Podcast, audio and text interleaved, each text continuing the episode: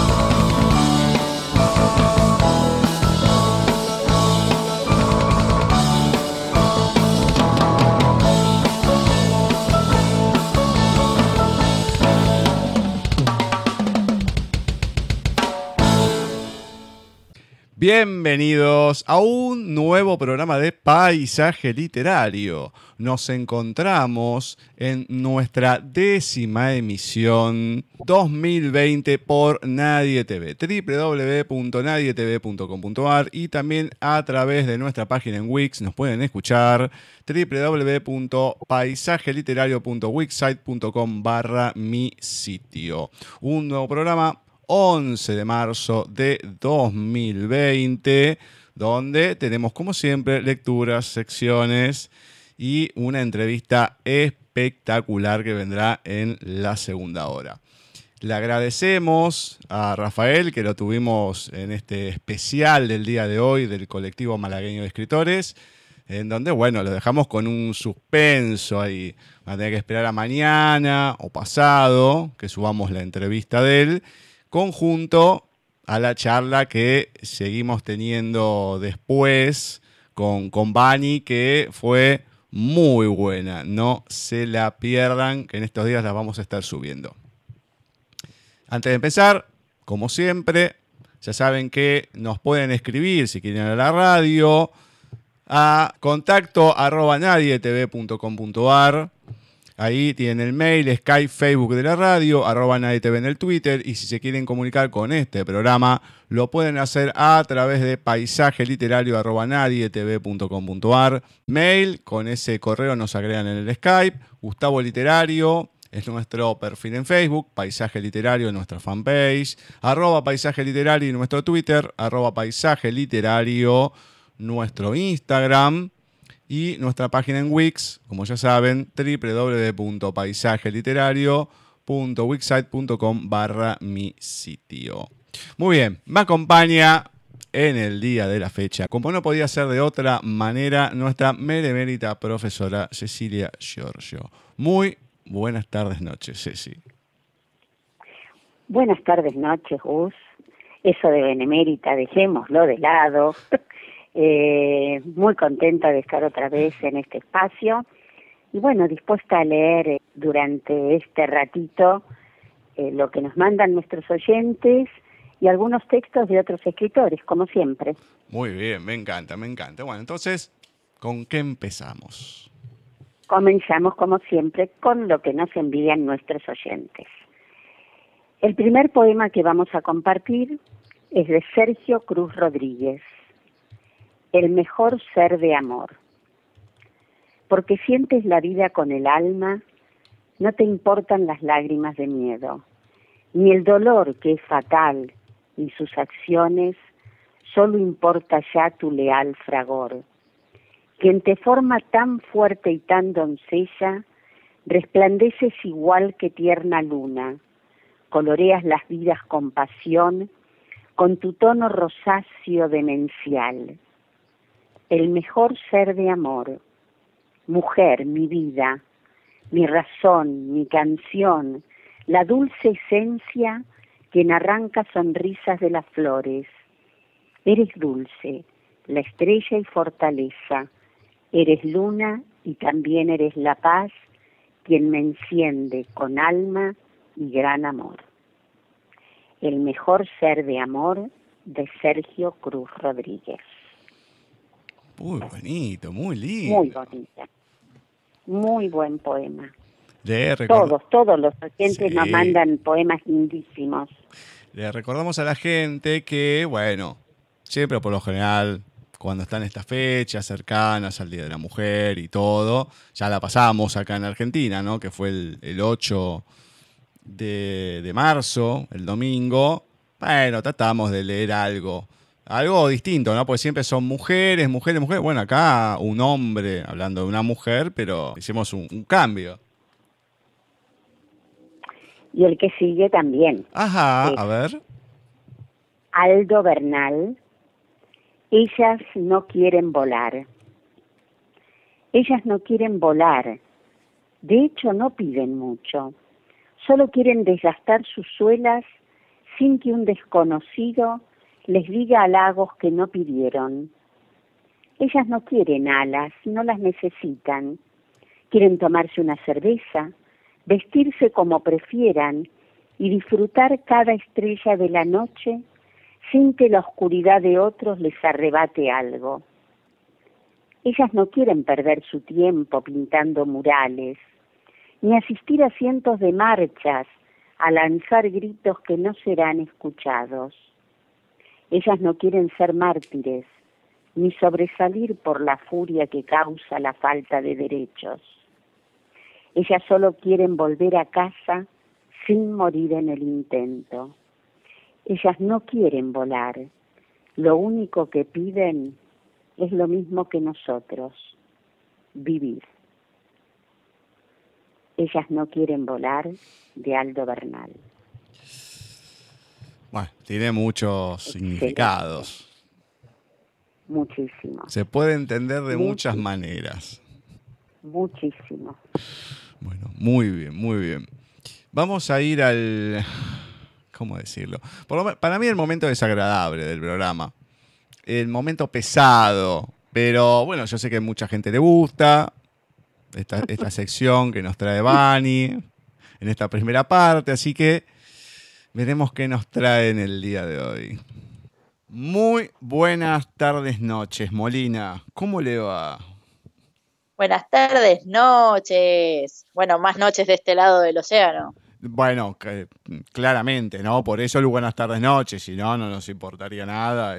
Decimos buenas tardes y nada más, pero tenemos un poco de consideración, no hacia la gente como el señor, eh, como su amigo Ortiz Serradilla o Serradiquia, la, versión que le quieran poner, que está del otro lado, que bueno, ya serían más días que, tardes y noches, pero bueno, no, no abarcamos tanto hasta ahora. está ahí saltando con los canguros ya en otra dimensión. Eh, lo bueno es que no está con tanto humo ahora. Porque La verdad que. Pero bueno, vamos a dejarlo, vamos a dejarlo ahí porque ya esa línea de autocostal ya pasó hace bastante tiempo. Bueno, la verdad lo que me pone contento de, sus entregas, que hasta ahora esto no sería y un día Nico se fue, sino, eh, no sé, y no aparece. Es como la película de Ricky Ricón, por lo menos la versión latina. Eh, en un momento el malo de la película secuestra, bueno, quiere matar a los padres de Ricky Ricón y hay una computadora que los está buscando y dice, papá, no aparece, papá, no aparece. Acá sería, Bucay, no aparece. Y cosa, la verdad que es algo que me pone muy contento. Yo pensé que no iba... Febrero tranquilo. Sí, febrero, principio de marzo tranquilo. No, no pensé que iba a pasar tanto tiempo. yo eh, pensé que, no me iba a decir, pensé que me iba a decir que lo ponía contento el hecho de que yo siga haciendo estas entregas más este, comunicativas con todos ustedes. Olvídese. No, eso está bueno, pero qué sé yo, el contenido de lo que viene después. Las charlas son geniales, pero no, lo que viene después es lo, lamentable. Pero bueno, no importa. Eh, ya tenemos las influencias de Bucay, pobre, pobre muchacho este de Mian, ahí malherido y todo, pensando en él durante siete días, la verdad que. Pobre pibe, lo compadezco y mucho. Pero bueno, él solo se lo busca, ¿no? ¿Encontrará o tendrá un día más sin Bucay? Esperemos que no lo encuentre. Pero un día, un día más sin Bucay pedimos. Así que bueno, veremos a ver qué, qué nos trae en el capítulo de hoy. Vamos a ello entonces. Cuenta conmigo de Jorge Bucay, capítulo 3. Me bajé en la puerta del viejo edificio de Tucumán al 2400 y rengueando caminé por el vestíbulo hasta el ascensor. Todo parecía estar igual que entonces. El suelo recién lustrado, el olor de las flores del jardín central, el ruido de platos y ollas que se oía a través de las puertas de madera de las casas de la planta baja. Automáticamente miré hacia el fondo del largo pasillo, buscando inútilmente la figura de don José, el portero, un hombre que 15 años atrás debía rondar los 80 y que era siempre la primera persona en saludar a los pacientes de Jorge. Yo había aprendido a querer aquella más que intrusiva participación controladora. Apresúrese, que está llegando cinco minutos tarde. Tranquilo, que el anterior todavía no ha salido. El doctor acaba de subir. Lamenté darme cuenta de que, obviamente, no estaba. No podría estar aún por allí. Esperé un rato el ascensor que no venía y empecé a subir a pie por la escalera de mármol. A medida que subía piso por piso, sentía como, paradójicamente, los recuerdos descendían uno a uno sobre mí. Quince años habían pasado desde la última vez que había visto al gordo. Había llegado a él con todas mis inseguridades, desbordado por los problemas de relación con mis padres, con mis amigos, en el trabajo, conmigo mismo y, ya desde entonces, con Gaby. Una a una el trato con el gordo había ido despejando mis dudas, descubriendo mis deseos, construyendo mi autoestima. Aquel día, cuando Jorge me abrió por última vez la puerta en la despedida, me había dicho, quiero que sepas, Demián, que aunque hoy termina esta etapa juntos, puedes contar conmigo. Me pareció una frase increíble. Para alguien que hacía del cuento la expresión de su saber y de sus buenos consejos, ese cuenta conmigo, era casi un testamento de hermandad en el cuento, un compromiso conquistado en el tiempo compartido, una declaración de coincidencias. Aquel día, al salir por Tucumán, me sentí, a pesar del dolor, más liviano, más libre, capaz de vivir, por fin, sin tantas presiones ni condicionamientos. Y, sin embargo, el tiempo había pasado y así estaba yo de nuevo, otra vez frente al cuarto J. Algo había fallado en mí y no sabía qué. Algo me impedía sentirme feliz o en camino hacia ello. Conforme con mis elecciones, satisfecho de mí mismo, algo se movía adentro, me angustiaba y me oprimía. En aquel tiempo de mi terapia, Gaby y yo éramos novios o algo así. Ella vivía reclamándome un lugar en mi vida, para ella y para la pareja. y yo malvivía intentando preservarme. Negociábamos en lugar de resolver. El gordo siempre decía que negociar es para los negocios y que un proyecto de vía no merecía concesiones, sino acuerdos. Tenía razón. Un día que Gaby pasó a buscarme por el consultorio, Jorge le hizo pasar y después de unos mates nos contó esta historia. Había una vez un rey que disfrutaba muchísimo de la caza del jabalí. Una vez por semana, en compañía de sus amigos más cercanos y del mejor de sus arqueros, salía de palacio y se internaba en el bosque a la búsqueda de los peligrosos animales que, ciertamente, eran una complicación para todos los granjeros y agricultores del reino. La emoción de la aventura se complementaba así con el servicio que le prestaba a los súbditos al liberarlos de sus peores enemigos, depredadores y asesinos. La técnica de caza era siempre la misma. Se localizaba un grupo de cerdos, se los rodeaba y se los forzaba a dirigirse a un claro donde tendría lugar el enfrentamiento. Para que la caza conservara su lado deportivo, era necesario que el cazador, alguno de los amigos o el mismo rey, dejara su caballo y se enfrentara a pie con el animal, armado solamente con una lanza y un filoso cuchillo de monte. Había que usar toda la agilidad para escapar de sus afilados dientes y aguzar los reflejos para no ser tumbado por su embestida. Era necesaria una gran destreza y velocidad para clavar el filo de la lanza en algún punto vital y luego tener el coraje de saltar sobre el animal herido para rematarlo con el cuchillo. El arquero real era la única defensa del cazador si algo salía mal. Mientras todos se quedaban rodeando la escena atentos a la lucha, el guardia permanecía con los ojos muy abiertos, su arco ya tensado y la flecha lista. La precisión de su disparo podía significar la diferencia entre un susto para el cazador y una desgracia irreparable. Un día, Mientras perseguía a un grupo de jabalíes que asolaban la región más occidental de su reino, se internó con sus compañeros en un bosque que nunca había recorrido. No era demasiado diferente de otros bosques, excepto por el hecho de que en casi cada árbol del pequeño bosque estaba dibujado un rudimentario blanco de tiro. Tres círculos concéntricos de cal más un relleno y pequeño redondel blanco en el centro. Al rey no le llamaban la atención los círculos pintados en los troncos, pero sí le sorprendió ver que en el mismísimo centro de cada blanco había una flecha clavada. Treinta o cuarenta troncos daban fe de la certeza de los flechazos, cada árbol con un blanco, cada blanco con una flecha, cada flecha en el centro justo del objetivo flechas que siempre lucían los mismos colores en sus plumas, flechas iguales disparadas posiblemente por el mismo arquero. El rey preguntó a alguno de los guías por el autor de esos precisos blancos, pero nadie supo contestar. Un arquero así sería la mejor garantía de la seguridad del rey, comentó alguien. Con un guardaespaldas capaz de acertar 40 sobre 40, yo iría a cazar leones con una aguja, rió otro. Ojalá sea solamente uno, dijo el arquero real, porque si no, nos quedaríamos todos sin trabajo. El rey asintió y rascándose la barbilla, mandó a llamar al jefe de sus sirvientes y le dijo, Quiero a ese arquero en mi palacio mañana a la tarde. Convéncelo de que me vea, ordénale que venga o tráelo con la guardia. ¿Está claro? Sí, Majestad, dijo el otro. Y cogiendo un caballo se dirigió al pueblo a buscar al arquero infalible.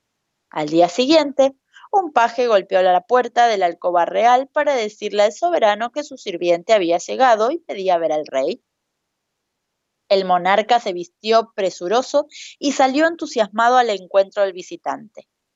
Al llegar al salón de recepción, solamente vio junto a su emisario a un jovencito de unos 15 o 16 años que sostenía displicentemente un pequeño arco en la mano. ¿Quién es este jovencito? preguntó el rey. Es el joven que me pediste que trajera, dijo el sirviente, el que disparó las flechas del bosque. ¿Es verdad, jovencito? ¿Tú disparaste esas flechas? Ten cuidado con las mentiras, mi amiguito. Podrían costarte la cabeza. El joven bajó la mirada y balbuceando de miedo contestó. Sí, es verdad. Yo las disparé. ¿Todas? preguntó el rey. Cada una de ellas, dijo el joven. ¿Quién te enseñó a disparar con el arco? preguntó el monarca. Mi padre, contestó el arquero. ¿Y él? ¿Dónde está? preguntó todavía el rey. Murió hace seis meses, dijo con dolor el adolescente. No tenemos al maestro, pero tenemos a su mejor alumno, pensó el rey. ¿Cuál es la técnica? preguntó el rey. ¿Técnica? repitió el joven. La manera de conseguir una flecha en el exacto centro de cada blanco, le aclaró el rey. Muy fácil, dijo el muchachito. Yo disparo la flecha al árbol y después pinto los círculos a su alrededor. Y el gordo siguió. No creo que sea buena idea dibujar una pareja que se amolde al perfil de vuestras dificultades y desencuentros, había concluido Jorge. En todo caso, construir una relación duradera requiere de cierta pericia, y eso solo se consigue con entrenamiento. Cuando seáis capaces de saber dónde está el centro del vínculo que deseáis, podréis apuntar en esa dirección. Si nos decidís a definir primero si coincidís en vuestros proyectos, es decir, el blanco al cual apuntar vuestras flechas, la felicidad que encontréis será solo una casualidad o una ficticia armazón para los otros. Y lo que más quisiera advertiros, cuando el amor permanece, el dolor de un desencuentro siempre trae una pena doble, el dolor de lo que a mí mismo me duele y la pena que me causa el dolor de la persona que quiero, aunque sepa que no puede seguir mi camino con ella. Gaby y yo habíamos salido del consultorio escogidos de la mano y muy asustados. No habíamos entendido, o no quisimos entender, las luces rojas de alerta que el gordo nos había encendido. Y en realidad, a la distancia, creo que así continuamos hasta el final, dibujando círculos concéntricos alrededor de cada acción para evitar el sufrimiento propio y el del otro. Ella había logrado mucho de lo que quería. Estuvimos casados más de cinco años. Pero reconozco que yo jamás me había entregado por completo. Yo, por mi parte, pude entrenar mi habilidad para defender mis espacios, pero nunca pude compartir con mi mujer alguna de las cosas que me alegraban mucho, y ella reconoció muchas veces que no era capaz de disfrutar de mi alegría con las cosas que no la incluían tanto que la separación había sido casi como una liberación para ambos, y yo había debido sostener la odiosa ambivalencia entre culposa y festejante de sentir que me quitaba un peso de encima. Ahora que la imagen de ella regresaba con más frecuencia, sentía tocar el timbre del apartamento que era como si ella hubiese estado a mi lado, instándome a que no dudara, a que buscara ayuda. Jorge Bucay. La verdad, lo único bueno, sigo destacando semana tras semana, que todavía no aparece Bukai. Eso es lo bueno. Y espero que siga, que siga así por mucho tiempo. No sé, es, un, no es algo tan... Ay, Dios mío, es cuestión de piel, me parece. Hay gente que, que tiene y gente que no. Bueno, Em, claramente no se les ocurre a la gente que alguna vez le voy a escribir, ¿no? Porque si no, le voy a decir, pero escuchá una cosa, me estuviste matando durante años y ahora me, me convocás. Así que, no, creo que va a ser una cuestión complicada, o salvo que ese día no esté yo, ¿no? Claramente. Bueno, Ceci, ¿con qué seguimos? Bueno, vamos a seguir con nuestro querido Wimpy. Muy bien. Como todos los miércoles. Arthur García Núñez más conocido como Wimpy, humorista y narrador uruguayo. Hoy vamos a compartir Los mellizos Contreras. Muy flojos los mellizos Contreras, Tuzneldo y Juan de Dios, hijos que venían a ser de Lindora Contreras y de un petizo tirando a castaño, medio canguesco que no dejó el nombre pero famosos por lo amargos eran tanto Tusneldo como Juan de Dios. Le llamaban los matambres, porque vivían arrollados. A Juan de Dios una ocasión lo corrió una perdiz. Llegó a las casas con una sofocación del susto que tuvieron que darle agua, abanicarlo y aflojarle la ropa. Y Tusneldo, otra vez, no le quiso hacer frente a una cucaracha y después, para disimular, dijo que ese día no se sentía bien. Vivían de agregados en la estancia La Mondiola, de Pamonio Sotelo, y de noche dormían los dos en el galpón de maíz. A pesar de que entre los marlos, las bolsas vacías y el piso de tierra, el galpón juntaba un mundo de pulgas, ellos, durmiendo masticados y a los altos, lo preferían a cualquier otra parte de la casa porque esa era la más segura.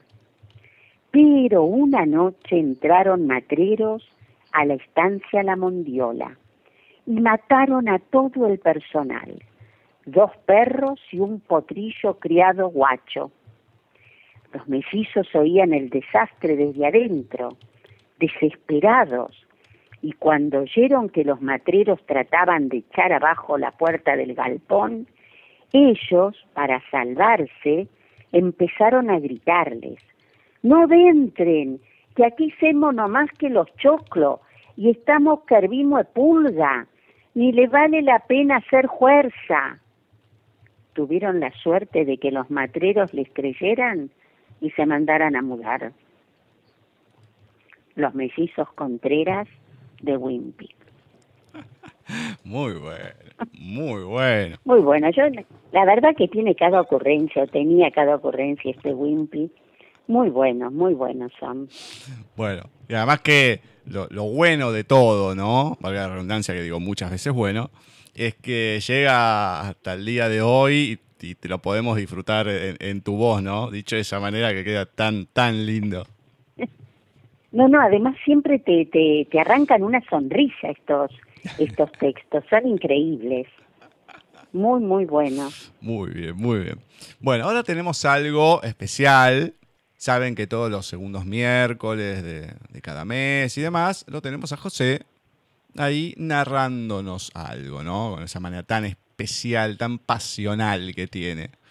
Y hoy tenemos un, un doble, porque no solamente lo tenemos a José narrando, sino también de un personaje muy querido, que es otro José, José Alberto García Gallo, que ha nacido en Rancula, que en Argentina, La Pampa, el 11 de marzo de 1940.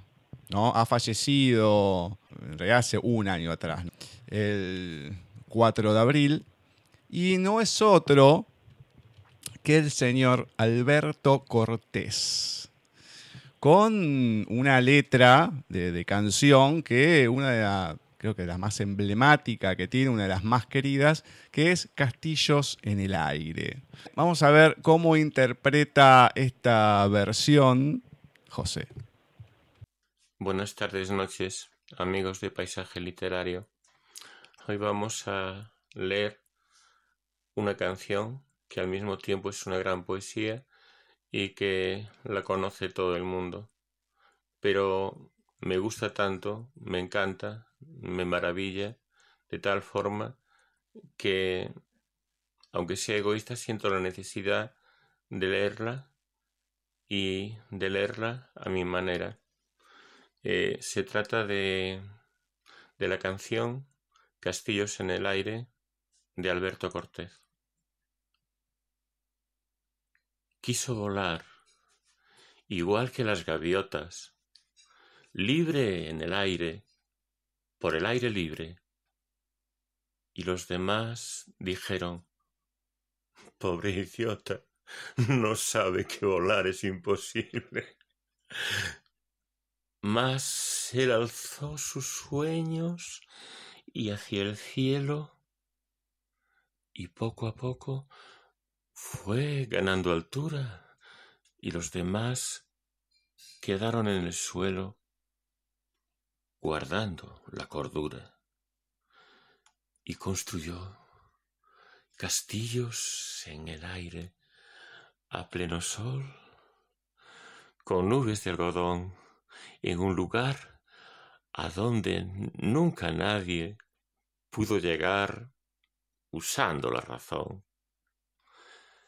Y construyó ventanas fabulosas, llenas de luz, de magia y de color, y convocó al duende de las cosas, que tiene mucho que ver con el amor.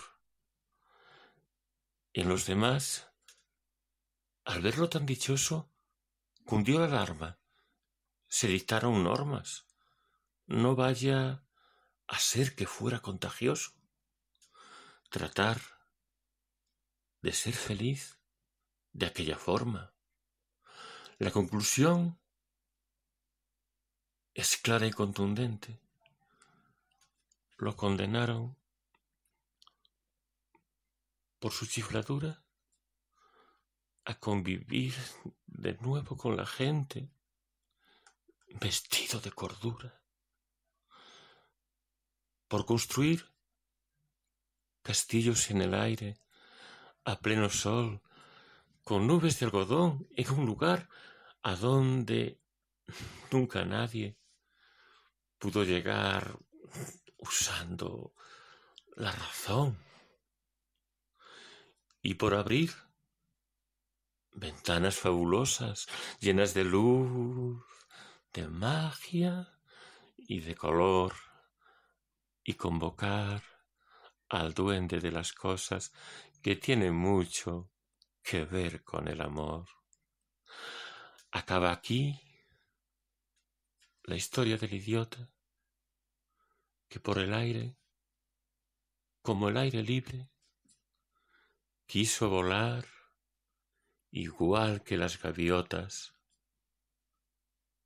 pero eso es imposible. ¿O no? Qué, distinto es escucharlo a Alberto y a José con, con, esta letra, ¿no? Tan, tan distinto. Uno, si bien pone lo suyo, tiene su parte de, tragedia en cierta manera la canción, pero José te lo hace de una manera que parece que estás en el inframundo directamente. Está bien, pero de cualquier manera, Castillos en el aire es maravillosa la letra. Eh, yo la leí por primera vez hace muchísimos años y realmente eh, creo que es, una letra que me acompaña eh, muchas, muchas veces durante mi vida. Y bueno, hoy una vez más disfrutándola. No sé si van a poder disfrutar esto o no, pero no hay escapatoria. Así que mm, en conmemoración, vamos a hacer una doble también, tenemos muchos dobles me parece, ya se van a dar cuenta en la entrevista que viene el por qué. El, el 8, también que fue el Día de la Mujer, es el onomástico de Juana de Ibarburu. Que sabemos que siempre que nombramos a Juana de Ibarburu, se me viene a la mente Marí Díaz, hace mucho que no leemos de ella, que es fanática de esta autora. Así que en homenaje al Día de la Mujer y a Marí también, voy a leer de Juana de Ibarburu, Te doy mi alma desnuda. Te doy mi alma desnuda, como estatua a la que ningún sendal escuda. Desnuda con el puro impudor de un fruto, de una estrella o de una flor. De todas esas cosas que tienen la infinita serenidad de Eva antes de ser maldita. De todas esas cosas frutos, astros y rosas, que no siembren vergüenza del sexo sin celajes, y a quienes nadie osara fabricarles ropaje, sin velos, como el cuerpo de una diosa serena, que tuviese una intensa blancura de azucena, desnuda y toda abierta de par en par por el ansia de la mar. Te doy mi alma desnuda, Juana de Ibarburu. Es hermosa. Juana de Ibarburu escribe muy bien. Yo no sé por qué, en la, siempre lo mismo, ¿no? Yo soy reiterativa en esto, ¿por qué eh, no se la reconoce en los libros de textos? Eh, porque realmente fue una de las grandes de América. Em, a mí me pasó en su momento, cuando saqué todas las efemérides, en hace bastante tiempo, 2015, ¿no? Para publicar y demás, em, creo que dos o tres años después me di cuenta que dentro de esas efemérides no estaba Juana de Barburú. Me di cuenta de, casualidad, ¿no? Bastante tiempo después. Y uno dice, pero, a ver, si uno dice que es un autor desconocido de un país, bueno, pero Juana de Barburú es una de las voces más representativas de Latinoamérica, de la poesía. Exactamente. Increíble, pero bueno, por suerte acá la podemos recordar de tanto en tanto.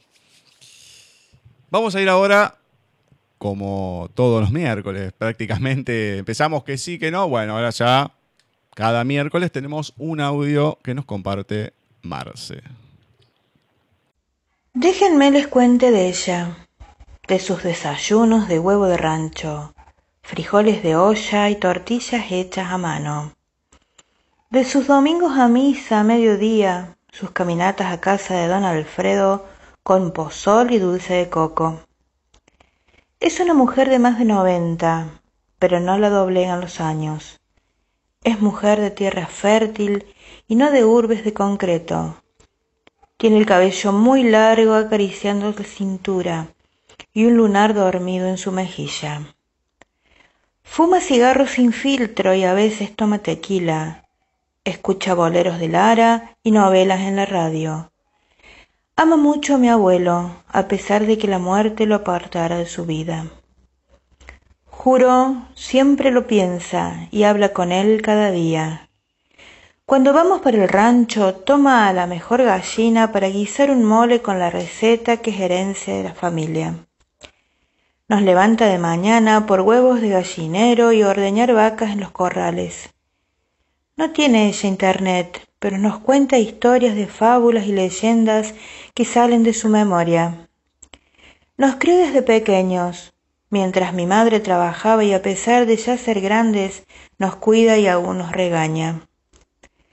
Déjenme les cuente de ella, de sus hortalizas detrás de la casa, de su cocina de fogón y leña, de sus topostes caseros, de sus caldos de puchero, leche bronca hervida con canela y vainilla de su metro setenta y ojos grandes, de cantar siempre sabor a mí, recordando a mi abuelo, de su vestido de choca calzando unos guaraches, de su cabello hecho chongo, y pocillos de peltre con café negro y bolillos calentitos, de su altar con las fotografías de sus seres queridos, de sus velas encendidas y flores de azares o de pozol, dulce de cajeta, cigarros y mezcal dejados como una ofrenda.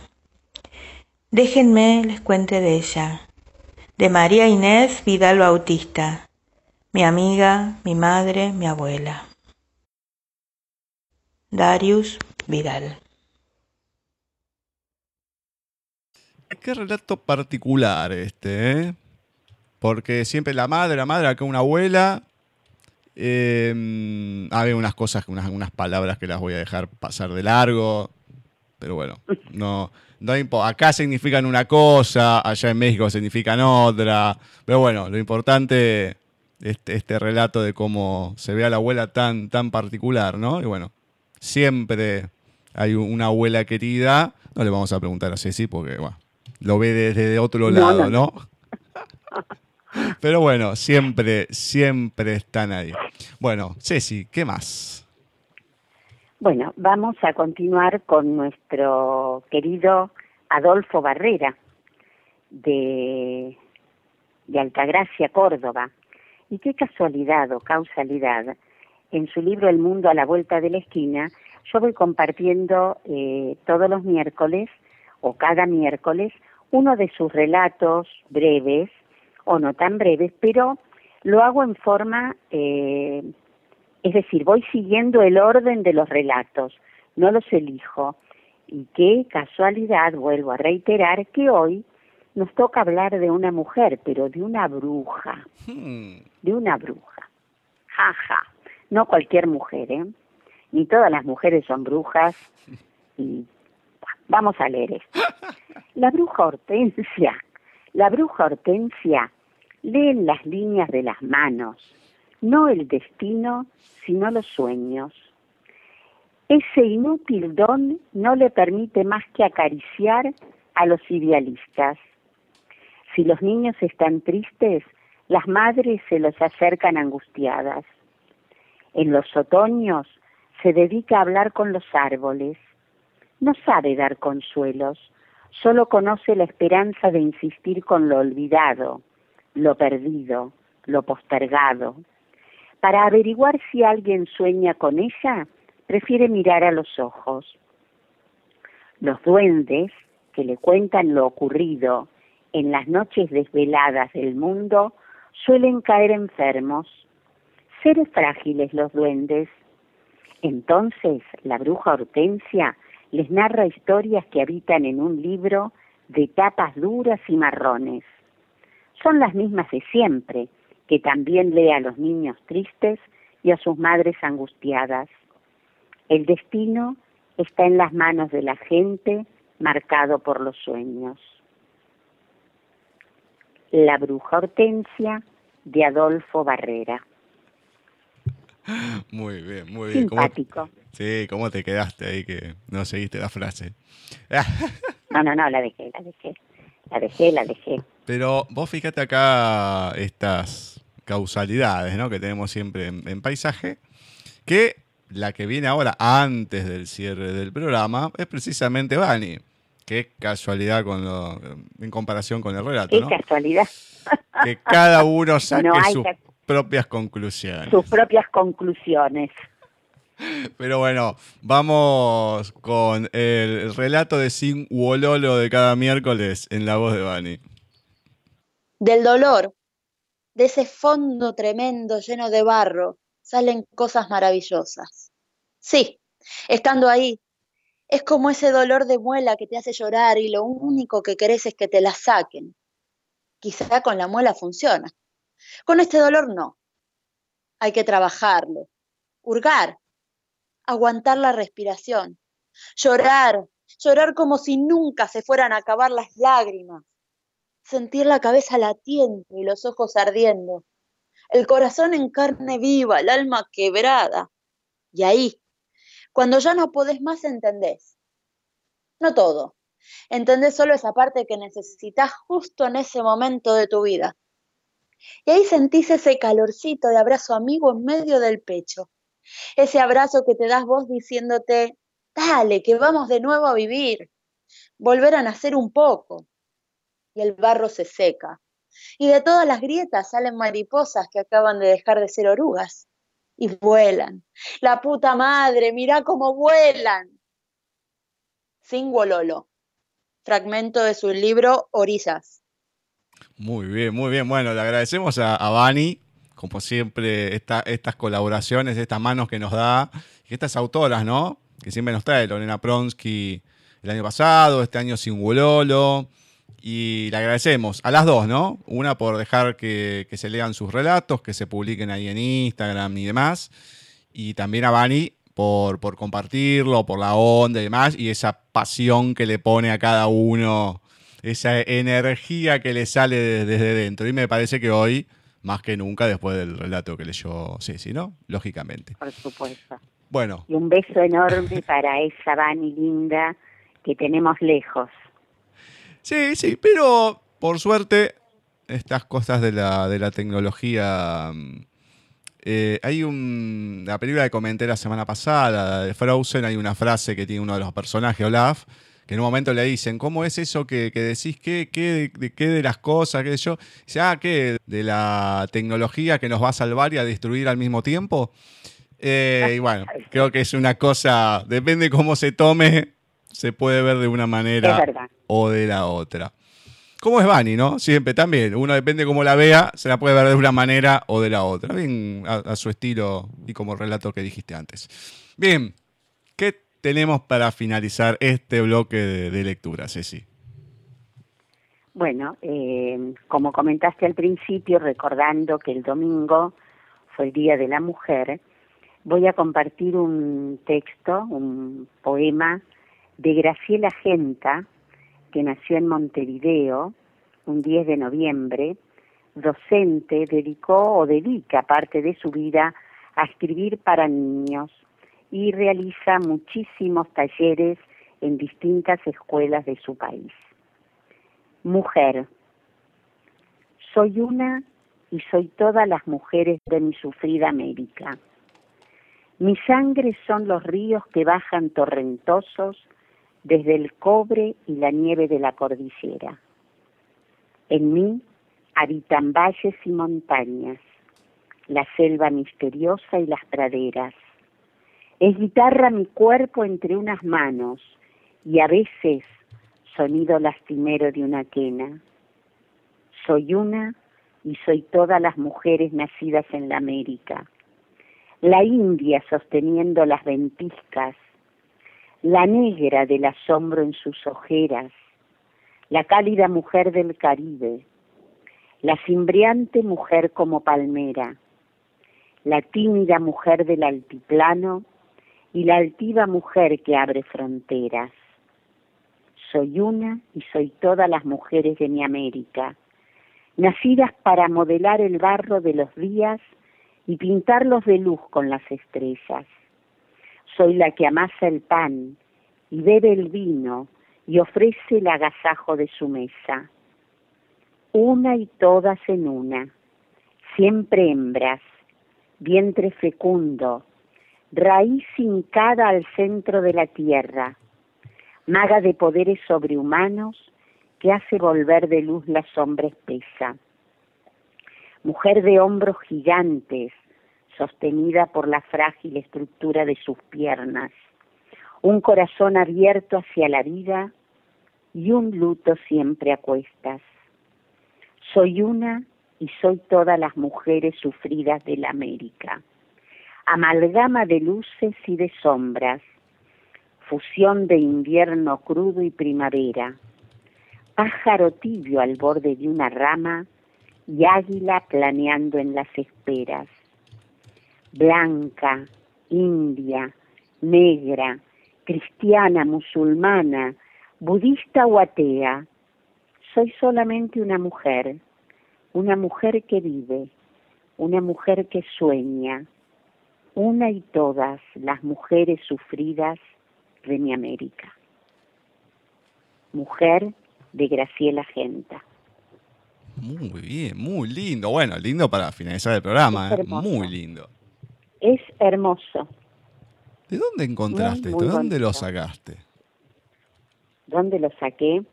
Me lo mandaron para el Día de la Mujer. Y lo escuché. Por lo general yo a veces los audios los paso por alto. Pero empecé a escucharlo y me gustó. Entonces eh, busqué quién era la autora, a ver si había alguna autora, porque para mí era desconocido. Y entonces San Google me salvó y entré y tiene muchísimas, este, muchísimos poemas, pero este que me habían mandado me gustó muchísimo y bueno, lo traje para hoy. Bueno, genial. Voy a buscar otros. Ay, me parece que le voy a escribir nada más así, si decir que pasa de alto los audios. Con razón hay tantas veces que ni me contesta. Em, ahora entiendo el porqué de tantas cosas. Los tuyos los escucho. Sí. A veces. A veces, sí. Exactamente. A veces. Que por lo general son las menos. Es que así, com así como comentaste recién la tecnología nos hace mucho bien, pero también nos distrae a veces de otras cosas importantes. Y bueno, hay que tratar de darle a cada cosa su lugar y priorizar aquellas que quizás para unos sí, para otros no, hmm. son importantes. Dios mío. vamos a dejarlo ahí porque si no, la vamos a ir embarrando. Em, Vamos a ir ahora, Marce nos va a presentar uno de sus temas preferidos, lo vamos a escuchar, la tanda, y a continuación vamos a estar eh, ya con un amigo de la casa, lo hemos tenido el año pasado, también ha publicado con Ediciones Russer su libro de relatos El Usca no estaba, y ahora Javier del Sastre Alonso nos va a estar presentando Acuestas con mi asadón y otros cuentos clandestinos. Vamos a escuchar Difícil decir lo siento, interpretada por la banda de rock estadounidense Chicago. Pertenece al álbum de estudios Chicago 16. La canción fue nominada por un premio Grammy a la mejor interpretación por un dúo o grupo con voz.